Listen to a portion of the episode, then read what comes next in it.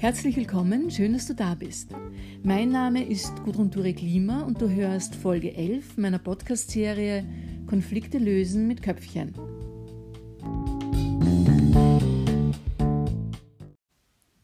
In der heutigen Folge geht es um ein sehr wichtiges, aber auch sehr heikles Thema, nämlich um das Thema Mobbing und darüber, was du als Führungskraft unbedingt wissen solltest zu diesem Thema. Ich werde dir zeigen, äh, in welchen Phasen Mobbing verläuft und ich werde dir Fragen äh, an die Hand geben, äh, mit denen du ja, abchecken kannst, ob in de, dein Team oder deine Abteilung Mobbing gefährdet ist. Also es muss noch gar nicht Mobbing tatsächlich passiert sein, es reicht ja schon, die Gefährdung oder ein Verdacht äh, auf Mobbing. Also darum wird es heute gehen. Bei dem Wort Mobbing äh, stellen sich ja bei vielen Führungskräften äh, schon die Haare auf. Und so erlebe ich das immer wieder. Äh, sie haben dann fast Fluchtgedanken. Und was an der Tagesordnung ist, leider, ist so ein reflexhaftes Wegschauen, Bagatellisieren, ähm, ja auch negieren, solange es geht. Also bis es dann oft wirklich schon nicht mehr zu übersehen ist, ist es halt dann auch oft schon zu spät oder sehr spät, um noch konstruktiv etwas tun zu können. Dabei übersehen diese Führungskräfte, dass sie ja eigentlich eine Fürsorgepflicht haben und beim Mobbing dafür sorgen müssen, dass es in angemessener Zeit auch aufhört.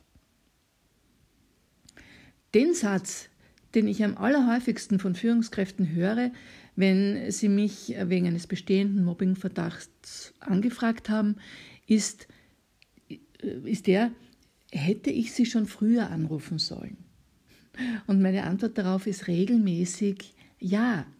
Es wäre sinnvoll gewesen oder noch besser gewesen, mich äh, vor einem Jahr oder vielleicht manchmal sogar schon vor zwei Jahren äh, zu kontaktieren. Ja, und jetzt stellt sich natürlich die Frage, warum ist das so? Und ich denke, zum einen liegt sicher daran, dass Führungskräfte es sehr oft als ihr eigenes Versagen ansehen, wenn in ihrer Abteilung oder in ihrem Team Konflikte und geschweige denn Mobbing auftaucht. Und daher gibt es das einfach nicht. Und wie ich, wie ich früher schon gesagt habe, äh, da wird äh, möglichst lange das quasi verdrängt, dass es da Handlungsbedarf gibt. Weil was nicht sein darf, kann nicht sein. Und äh, der andere Grund, äh, warum das so ist, dass Führungskräfte das so lange ähm, ja, verdrängen, ist aus meiner Sicht der, dass viele Führungskräfte einfach viel zu wenig vorbereitet sind darauf, auf eine Mobbing-Situation oder auf einen Mobbing-Verdacht. Und sie sind dann einfach schlichtweg überfordert mit der Situation. Und dazu passt, äh, dass einer Studie zufolge fast jeder vierte Arbeitnehmer oder jede vierte Arbeitnehmerin glaubt, dass die eigenen Führungskräfte nicht imstande wären, Anzeichen von Mobbing am Arbeitsplatz zu erkennen und 20 Prozent der Arbeitnehmerinnen und Arbeitnehmer zweifeln daran, dass ihre Vorgesetzten Mobbing-Situationen schnell und fair lösen können. Also das sind schon äh, ja, Zahlen, wo man mal aufhorchen muss. Und das hat auch teilweise dramatische Folgen. Denn Mobbing verschwindet nicht von alleine wieder. Wenn man nichts tut, dann ist nämlich das Gegenteil der Fall. Äh, es verschlimmert sich nach und nach. Und je länger nichts unternommen wird, je länger weggeschaut wird, je länger die Beteiligten alleine gelassen werden, umso äh, schneller und höher eskaliert auch die Situation.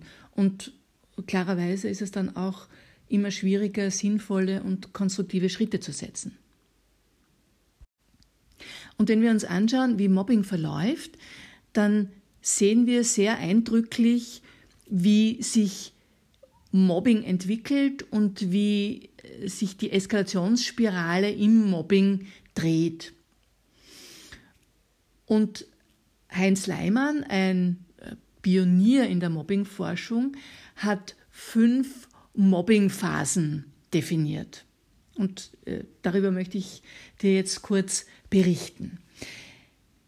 In der ersten Phase ist es so, da gibt es normale Konflikte im Team.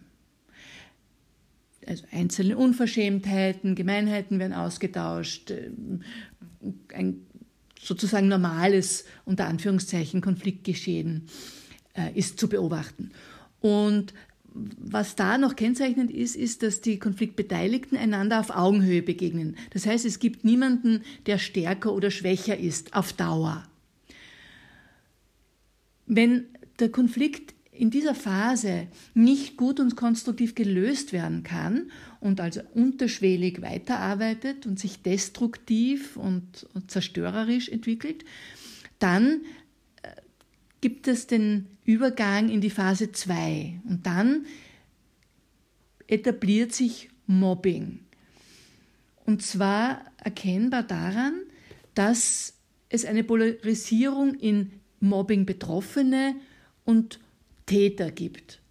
Ja, das ist ja in der Phase 1 nicht so, da ist Augenhöhe noch möglich. In der Phase 2 ist das nicht mehr möglich und es gibt eine Unterscheidung zwischen Betroffenen und Täter. Kennzeichnend ist, dass der Betroffene sich in der Regel nicht mehr wehren kann. Und äh, je länger das Mobbing dauert, umso weniger kann er sich auch wehren. Und dann beginnt sich diese Spirale zu drehen. In der Phase 3 kommt es dann äh, schon zu unternehmerischen und betrieblichen Fehleinschätzungen. Äh, und zwar wird die Schuld beim Mobbing Betroffenen sehr oft gesehen.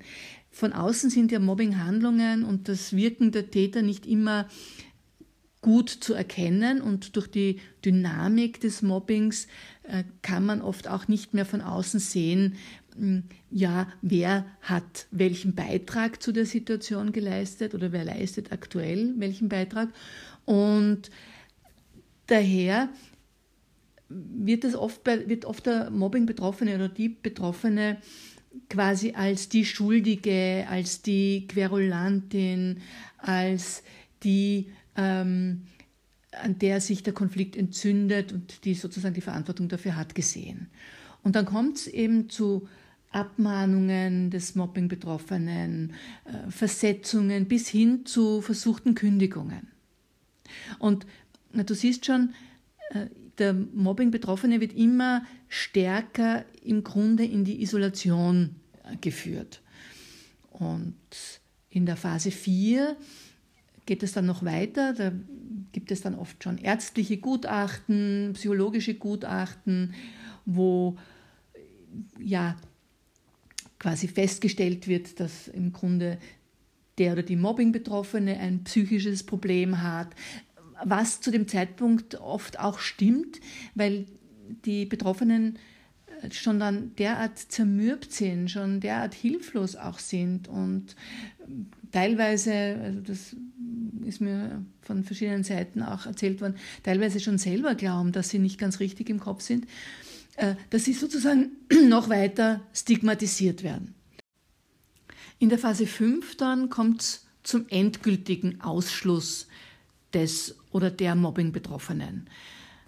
Sie geht in langfristige Krankenstände, äh, kündigt oder wird gekündigt, äh, geht in Frühpension, also verlässt das Unternehmen vorzeitig.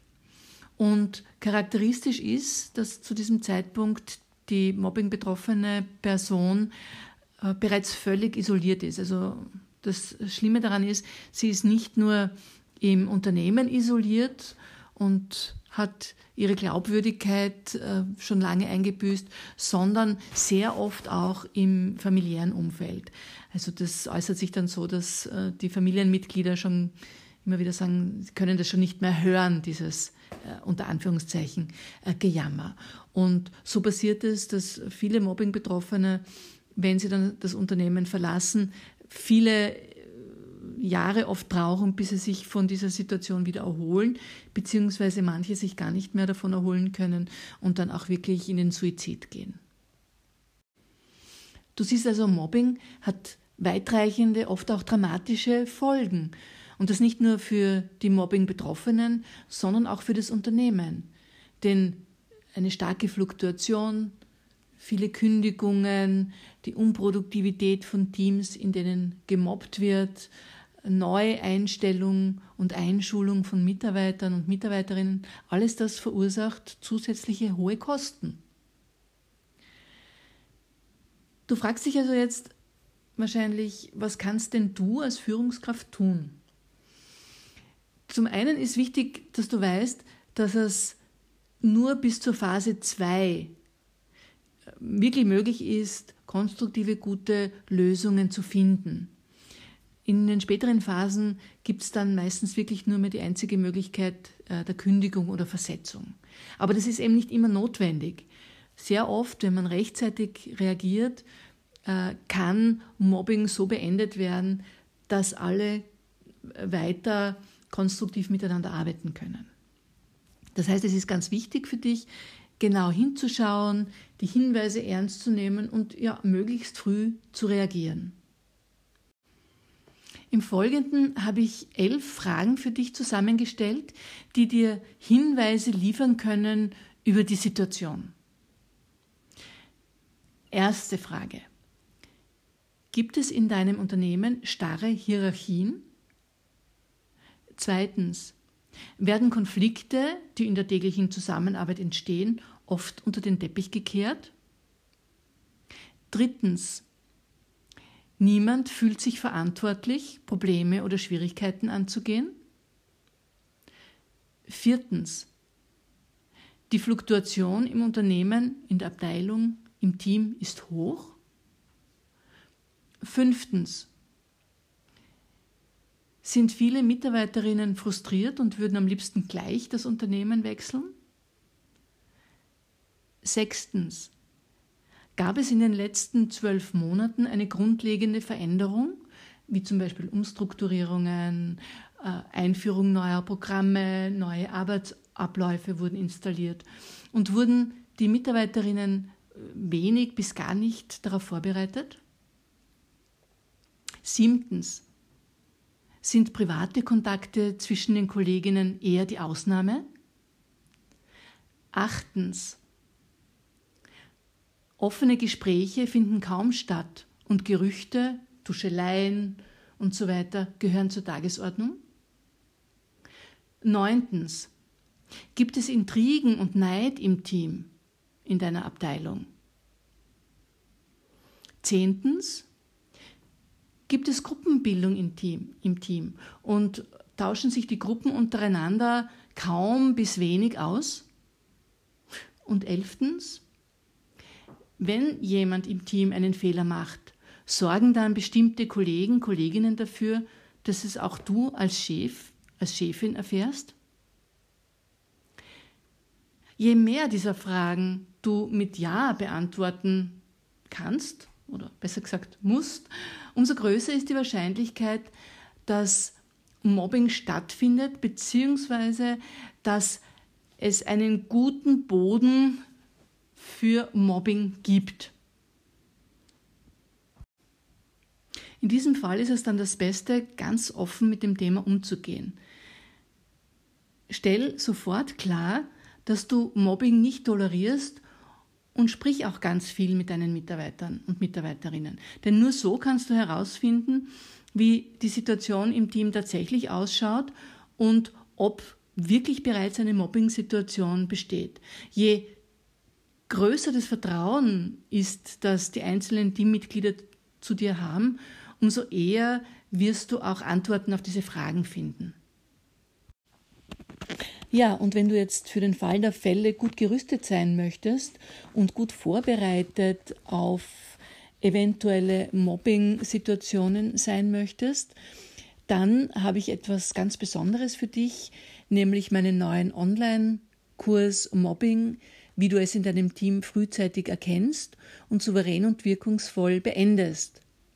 In diesem Online-Kurs erfährst du genau, welche Faktoren Mobbing begünstigen, wie du dein eigenes Führungsverhalten abstimmen kannst, damit du Mobbing in deinem Team eben nicht förderst, welche Mobbinghandlungen es gibt, wie der rechtliche Rahmen ausschaut und ich gebe dir ganz viele Arbeitsblätter und Checklisten in die Hand, die dir das Arbeiten in diesen herausfordernden Situationen wesentlich erleichtern werden. In den Notizen zu dieser Podcast-Folge findest du auch alle Infos zum Online-Kurs.